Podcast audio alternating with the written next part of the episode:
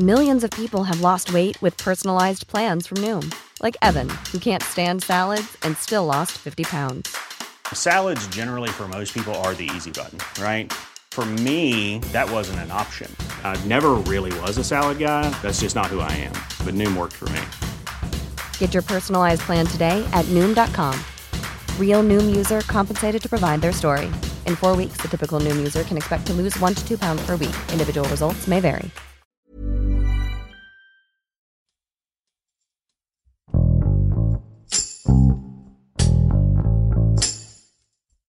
Mis jefes son los mexicanos. De hecho, yo soy un organismo autónomo descentralizado. Me rijo por una, por una junta de gobierno. Yo no soy una dependencia más, precisamente porque se le dio su estatuto de autonomía. Que no se haya respetado en estos años, pues digo, cada quien, ¿verdad? Ahora sí. Parecía que estaba aceptado en el ambiente periodístico. ¿no? Notimex está secuestrado por el sindicato. Ah, bueno. Cuando en realidad nosotros como ciudadanos, porque es el dinero de los mexicanos, Pero decían- no es el dinero del, era- gobierno, es el dinero de todos los Que era mexicanos. imposible eh, eh, pues enfrentarse a ese sindicato. ¿Cómo se ha enfrentado Pues, usted? pues ya ves, él dijo que yo iba a durar 15 días y que y andaba presentando a mi sucesora, ya tenía a alguien. Lo de Conrado, ¿cómo fue? ¿Solito se dio? Yo esperaba que tarde o temprano él pidiera audiencia conmigo. Nunca solicitó audiencia conmigo. Nunca de hecho, con- no lo conozco. Él estaba en el séptimo piso, Ujú. tiene medio piso en Notimex, porque Notimex pagaba las fiestas, el abogado del sindicato, los teléfonos, todo. Pero en realidad, dije, tarde o temprano va a querer eh, hablar. Nunca habló. Cuando habló con esto fue con mi director administrativo y el director de jurídico.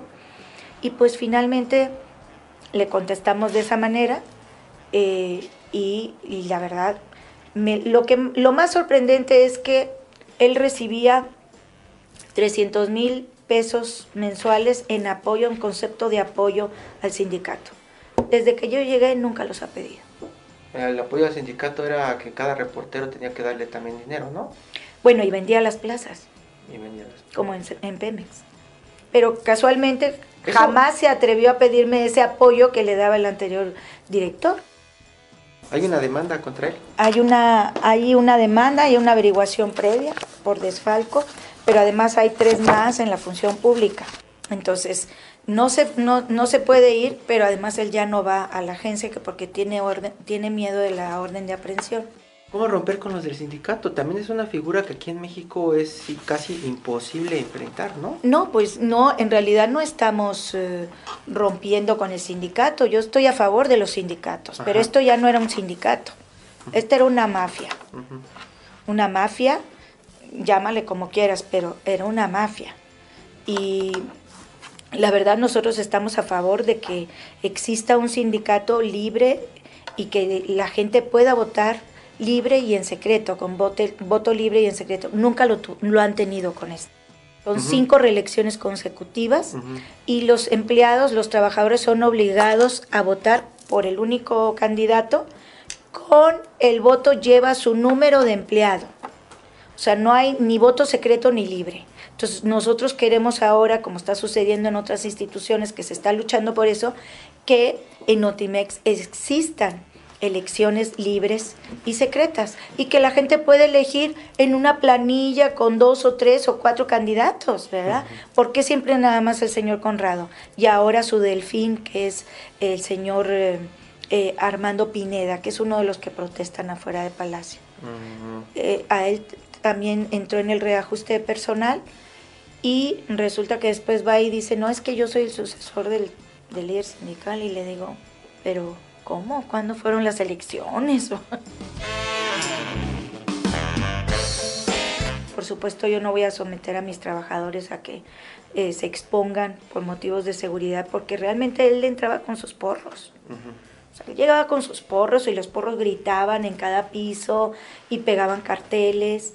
Y en cuanto yo vine dije, bueno, entonces aquí vamos a poner este, seguridad, una seguridad auxiliar, que es la que teníamos, porque en este periodo se han robado cinco cámaras, más de medio millón de pesos.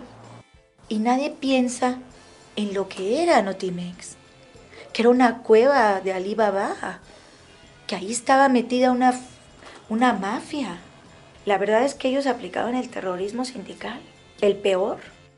No va a renunciar tampoco. Pues ya dije que no. ¿Por pues qué? es que es lo que están como orillando, ¿no? A que renuncie. No, pero si todos los días, gobierno, todos los días se le presidente pide- en la todos los días le piden la renuncia al presidente. Todos los días se la piden a Alfonso Durazo. Todos los días se la piden a Irmerendia. Todos los días, pues es que todos los días piden las, las renuncias. Y se hará justicia. Aquí sí se hará justicia con los personajes que Pues estuvieron. mira, como yo lo tengo ahí, o sea, eh, de la corrupción te refieres. Yo pretendo que así sea, porque yo creo que en este país los corruptos tienen que estar en la cárcel.